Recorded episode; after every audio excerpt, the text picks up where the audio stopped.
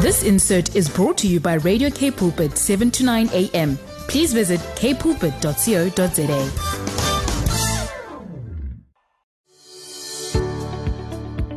Hi, I'm Vyoka Zimatu, your host for the brand new program, Show Me. Every Tuesday at 12 p.m., we will share on the Word, focus on building oneness in our nation. Join me every Tuesday at 12 p.m. on Show Me. It's no longer just about the talk, it's about the walk. Umdu, gumdu, gabantu. Can you believe it that it is that time of the week? It is Tuesday, it is midday, it's 12 o'clock sharp on the dot, and it's time for Show Me. Welcome to Radio Cape Pulpit, your daily companion. Thank you so much for joining us today. Thank you so much for joining us as we arise, shine, letting the glory of the Lord be upon us this very day. Where are you today and how are you today? Um, are you going to say, I'm fine, thank you, and you? That's the world that we live in today. But we are asking this very day, how are you? Really? How are you? Really? How are you doing? Not the ministry, not the mother in you, not the daughter in you, not the pastor in you, not the evangelist you, not the prophet you. Yeah. How are you doing? How is your relationship with God? Where would you say you are at with Him? Can you really praise Him in sincerity and truth? Can you really surrender to Him this very day? We are going to open with the love of God according to Psalm 103. The love of God is overflowing. The love of God is overflowing to you this very day, even before we get on the heart of the program. The love of God is overflowing for you. As a person, as an individual, as a son, as a daughter, God is after your heart, not necessarily your actions and expectations of our responsibilities as different ministers come secondary. But most importantly, where are you in your heart? Here is the love of God. It says, Psalm 103, the love of God. Praise the Lord, my soul. All my living being, praise his holy name. Praise the Lord, my soul, and do not forget how kind God is. He forgives all my sins and heals all my diseases. He keeps me from the grave and blesses me with love and mercy. He fills my life with good things so that I stay young and strong like an eagle. The Lord judges in favor of the oppressed, and He gives them their gift. He reveals His plans. He revealed His plans to Moses and let the people of Israel see His mighty deed. The Lord is merciful and loving. He is slow to become angry, and He is full of constant love. It doesn't matter how your experience of fatherhood is, but God is patient. God is loving. God is not a keeper of records of your wrongs. God is a father who disciplines, who directs, who comforts, who blesses, who advocates, and who vindicates. So today, He's visiting us with His heart of the Father. So, as we journey together on the program today, open your heart to receive the love of God that is unconditional. Amen. What an amazing song! What an amazing song right there by Tamela Mann. And the song is Take Me to the King. Take me to the King. Wow, that is such an awesome song. Just completely sold out and just love it. Thank you, Father. Siyabulela. We thank God for the gifts that are flowing in the house of the Lord. You have just joined us. You are listening to Radio K Pulpit, your daily companion. And um, if you are somebody who is always, always, always on the position of um, of responsibility, you know, you are that person at home. It's responsibility with the children, with taking care of the house. Then when you are at work also expectations. And in this moment that we are having in this hour, it's just an hour that's set aside right now, today, for you to receive the love of God. To receive the love of God. Are you able to receive the love of God? Because as an individual, God loves you. God loves you as a person. God loves you as that mother. God loves you as the pastor, as all the responsibilities and the graces that you have been called. But at times we can be so much in the move because of what is expected out of us as people of responsibility. So if you are within the sound of my voice right now, receive the love of God and receive the message that God loves you. At times, when you hear that, a lot of people would look next door, would look to the ne- person next to them. You know, even when there is a call for good things, you see how at times when the pastor, for example, just one example, when the pastor would say, from the stage and he would point and say, I'm talking to you. You'll always find people turning back to look behind them or around them. Especially if it's something that has to do with being worthy or honor. You know, maybe there's a book that's given away. I've observed that so much that at times just we look next door when something of good seems to be coming your way.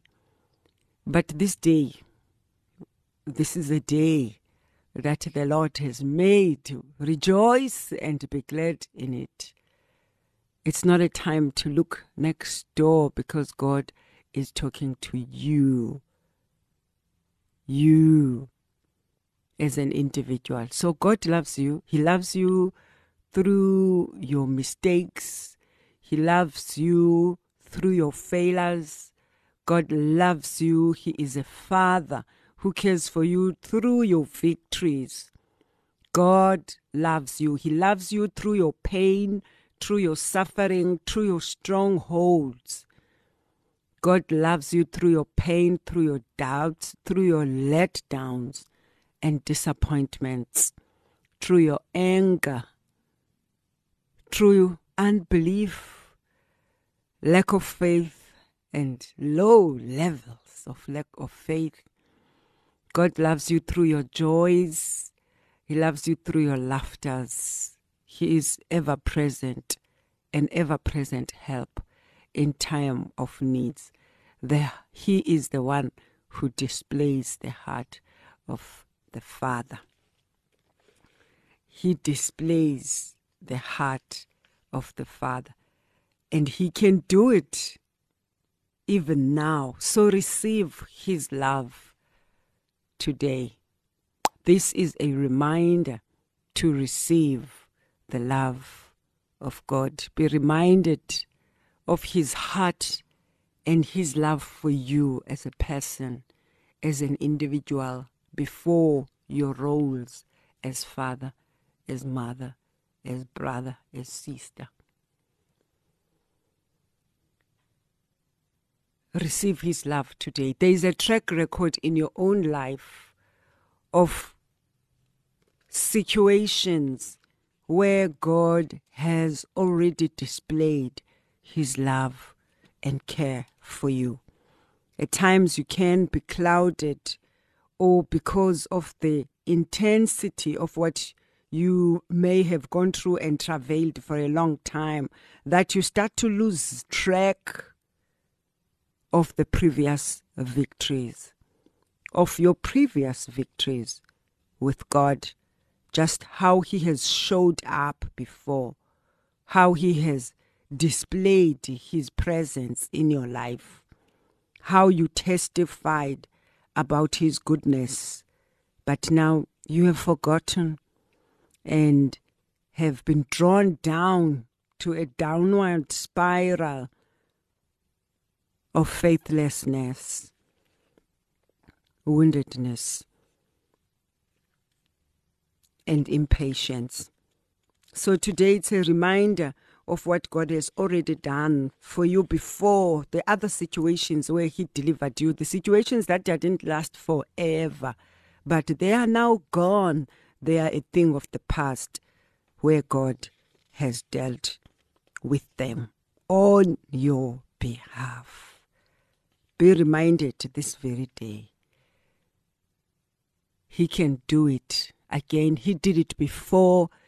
He saved you. He directed you, He rescued you, He was your advocate in a crisis situation. He healed you, He delivered you, and He can do it again, even now. The book of Luke 137 says, For nothing is impossible with God. Nothing is impossible with God. For nothing in all creation is hidden from God's sight. So, because of that, it's not just a word, it is the word of God that nothing in all creation is hidden from His sight.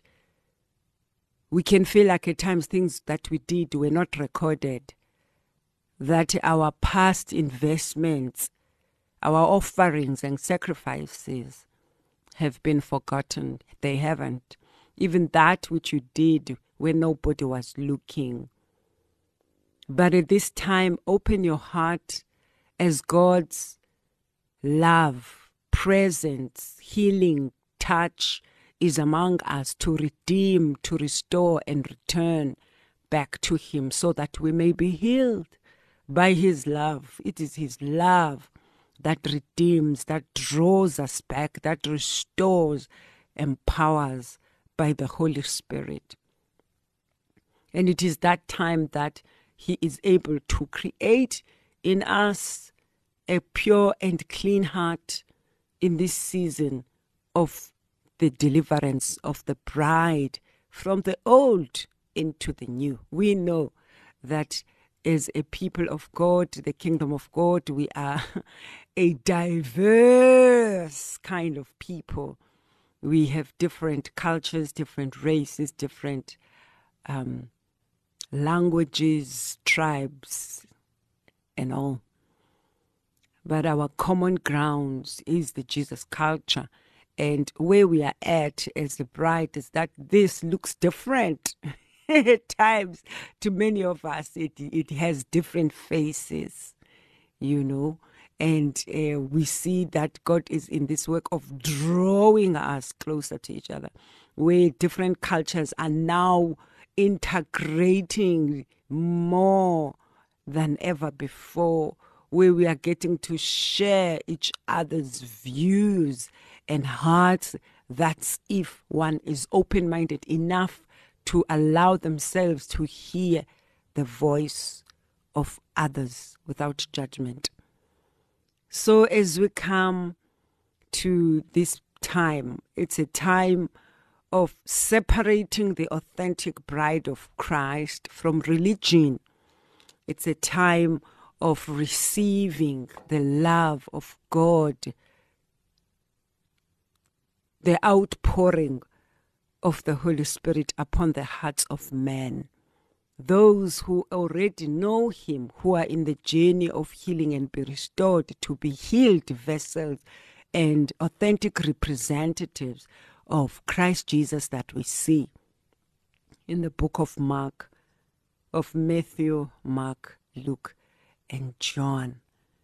When you observe his character, how he responds to situations, how he treats people, his humility, consideration, and heart.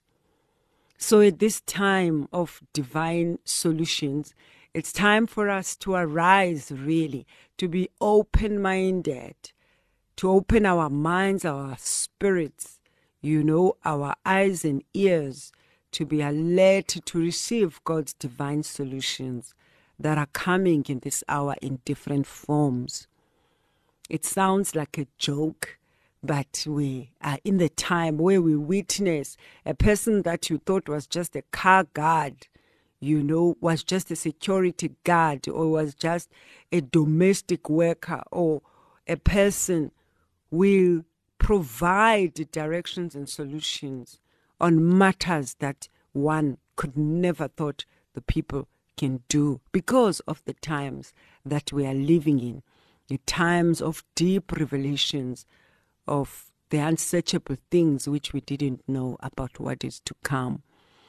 As god has blessed each one different races and cultures different levels in society with insights and revelations of certain things that we may not understand when we apply our carnal mind or our professional mindset in this time of open mindedness to be able to perceive, to receive, and to, comprom- to comprehend that God is in the business of using everyone. Those hierarchies that controlled. It's a time that we have come to. It's a time that we are witnessing the power of the Holy Spirit moving to demolish the structures of separation among humankind, where people see each other through the eyes of the human race without determining what kind of uh, of a level of intellect or ability to provide solutions uh, in this time of the return to the Garden of Eden, to the God's original intent. It's a time of divine solutions, and they are not coming in packages that we expect especially in this season. It's a time to expect the unknown, the unseen, the unexpected, the unprecedented, and the unimaginable.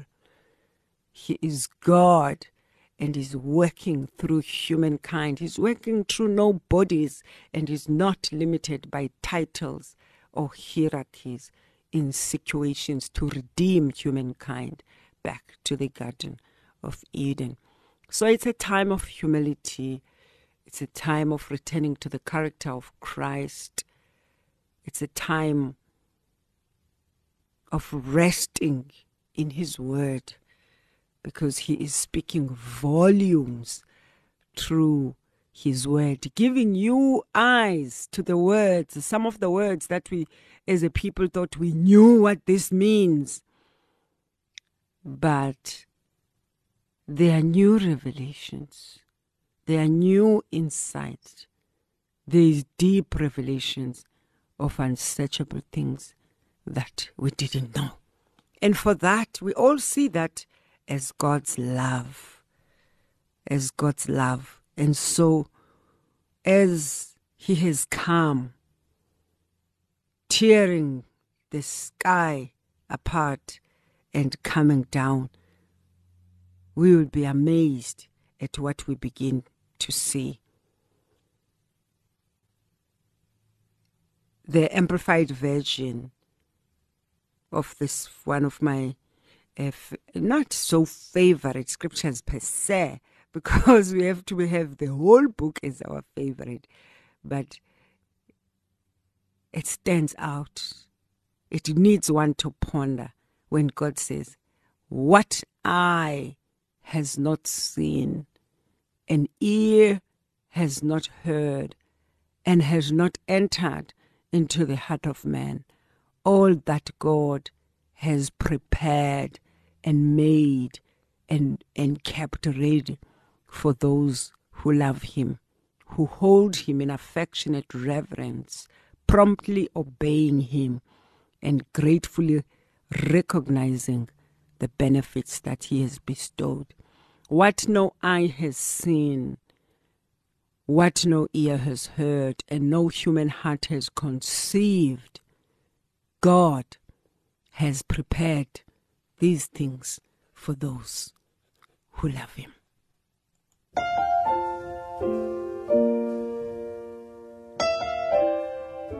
This is Juanita Bynum. Yes, victory is yours. Victory is yours. That was CRC Music with the unrelenting love.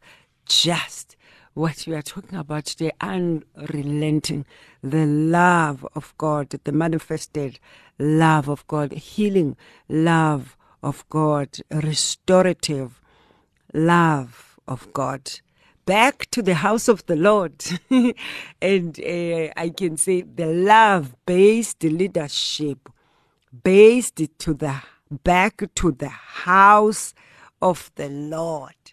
Back to the house of the Lord. There is a need, a deep need for the return of love back to the house of the Lord. Not only back to the house of the Lord, but back to the house of ministry, back to the business community, back to the marketplace, what you call love based leadership. Uh, it's the time that we are in, are, are calling, the times are calling for us to keep the principles of and the backbones of the Christian walk which is based on love. That whatever is done uh, is done from that place, from that position, from that posture, from that grace.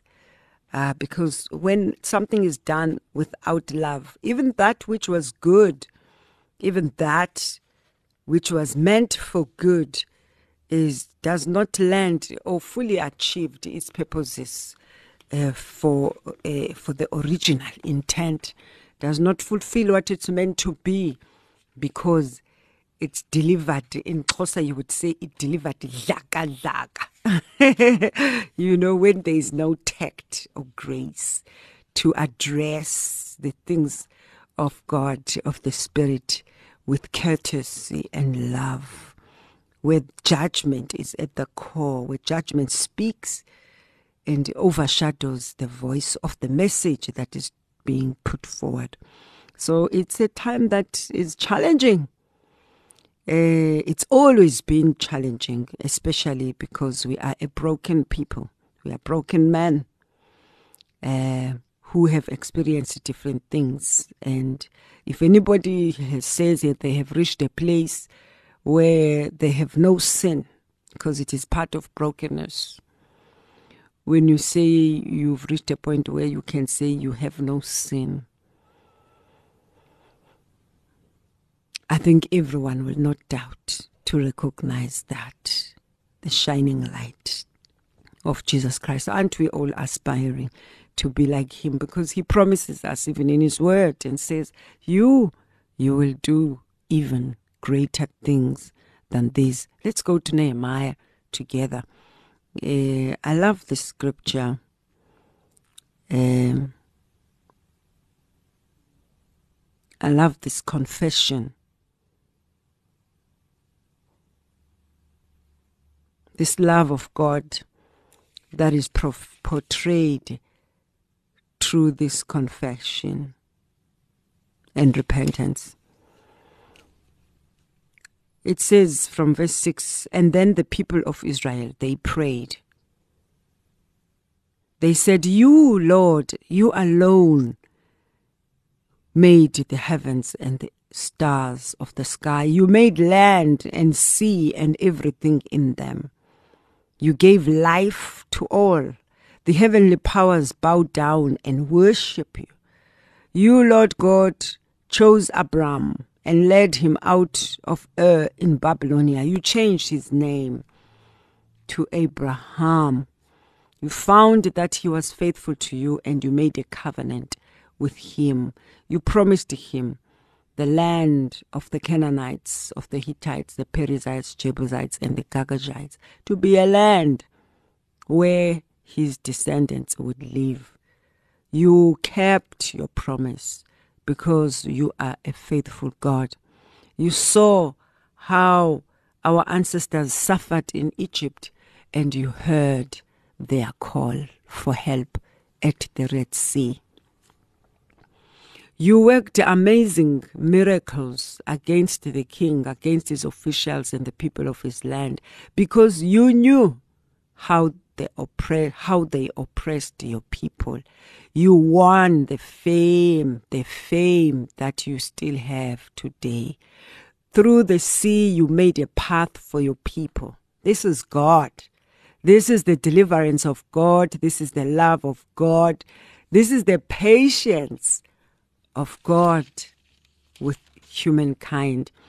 I know it's a, a, a long chapter. I'm just going to take these portions of scripture that are, are in uh, that align with the message that we are putting forward, ministering on today about the patience and the love of God that we witness when you read the confessions of His people in Nehemiah 9.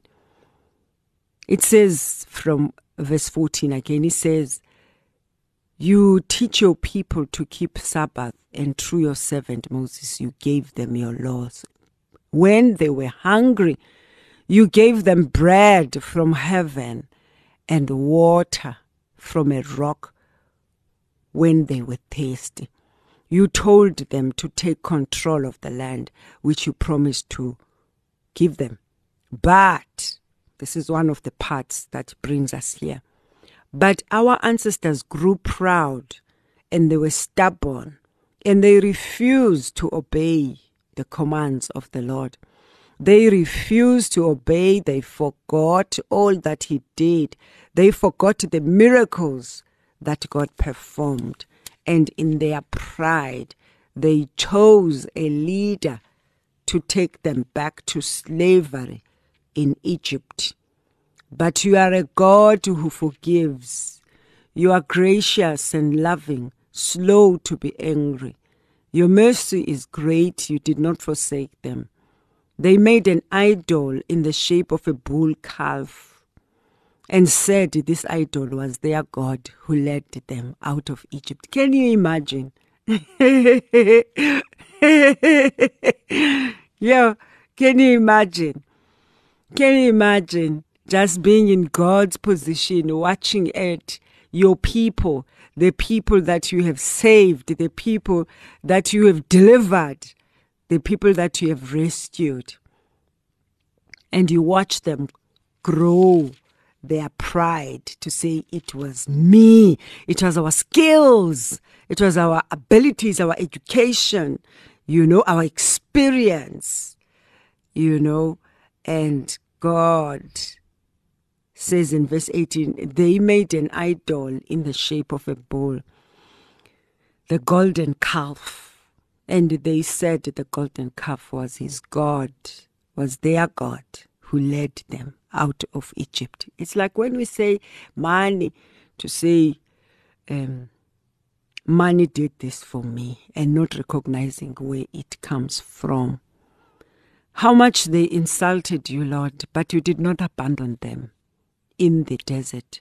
For your mercy is so great. You did not take away the cloud of fire that showed them the path by day or night. In your goodness, you told them what they should do. You fed them with manna and gave them water to drink. Through 40 years in the desert, you provided all that they needed. Their clothing never wore out and their feet were not swollen with pain. You let them conquer nations and kingdoms. God, you let them conquer nations and kingdoms, lands that bordered their own. They conquered the land of Heshbon, where Sihon ruled, and the land of Bashan, where Og was king. You gave them as many children as the stars of the sky, and let them conquer and live in the land that you promised that you would give them. And then they conquered the land of Canaan, and they overcame the people there. Empowered by God, you gave them the power to do what they pleased. The people of God captured fortified cities, fertile lands, houses full of wealth and cisterns they did not dig. But look at verse 26 again. But your people rebelled and disobeyed you. They turned their back on your law. They killed the prophets who warned them, who told them to turn back. They insulted you time after time. So you let their enemies conquer them and rule over them. And in their trouble, they called for help. You answered them from heaven. In your great mercy, you sent them leaders who rescued them from their foes. When peace returned, they sinned again. What would you do? what would you do? When peace returned, they sinned again and again. God let their enemies conquer them. Yet when they repented and asked God again to save them, God heard in heaven, and time after time He rescued them in His great mercy and warned them to obey the teachings. But in pride, they rejected the laws of the Lord. Although keeping the law was meant to be a way of life. Year after year, verse 30, Nehemiah 9, verse 30. Year after year, you patiently warned them. You inspired your prophets to speak, but your people were deaf so you let them be conquered by other nations. And yet, because your mercy is great, you did not forsake or destroy them. You are a gracious and merciful God. O oh God, our God, how great you are, how powerful. From time to time, when Assyrian kings oppressed us, even till now, how much people have suffered. Our kings, our rulers, our priests and prophets, our ancestors, and all our people have suffered. Remember how they have suffered. So you have done right to punish. You have been faithful, even though we have not been faithful. Our ancestors, our kings, and our rulers and priests have not kept the law, have not listened to the commands and the warnings. With your blessing, kings ruled your people when they lived in the broad, fertile land you gave them, but they failed to turn from sin and serve you. And now we are slaves in the land that God gave us, this fertile land which gives us food. What the land produces goes to kings that have been put over us because we have sinned. They do as they pleased with us and their life, with us and our livestock, and therefore we are in deep distress. As we come to this part, you see that in, in Nehemiah 9, This is a confession of God's people confessing and repenting, recognizing that when there was victories, successes and advancement every time pride grew up and threatened. But God forgave over and over again. He continued to forgive. And even now, even today, God's love is available for you, especially if you return from the wicked ways to serve God in sincerity and in truth. We close with the scripture in 2 Corinthians. It says, If my people who, 2, two Chronicles, sorry, did I say Corinthians? 2 Chronicles 7, verse 14. If my people, we can take it piece by piece. If my people who are called by my name will humble themselves and pray and seek my face and turn from their wicked ways, then I will hear from heaven and I will forgive their sin and I will heal their land, declares the Lord. I can't say anything more than that. If my people, declares the Lord, who are called by my name, will humble themselves and pray, seek my face, and turn from their wicked ways, then I will hear from heaven. I will forgive their sin and I will heal their land. It's a call to humility. It's a call to humble ourselves. And it's a call to whatever point of position of leadership or follower that you are in, receive the love of God. You made mistakes, receive the love of God. You need direction, receive the love of God. You need correction, receive the love of God. Despite disappointments, despite hurts of the past, receive the love of God. Because at the end of the day, after all has been said and done, God is a father. And his mission is his children to return to obeying his principles, his precepts, his values, and laws in humility and consecration. So, as we close, let's consecrate ourselves unto the Lord again and purpose in our hearts to receive His love, irrespective of circumstances. Amen. See you next week. We love you.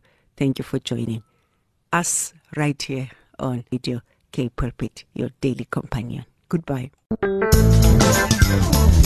This insert was brought to you by Radio K Pulpit, 7 to 9 a.m.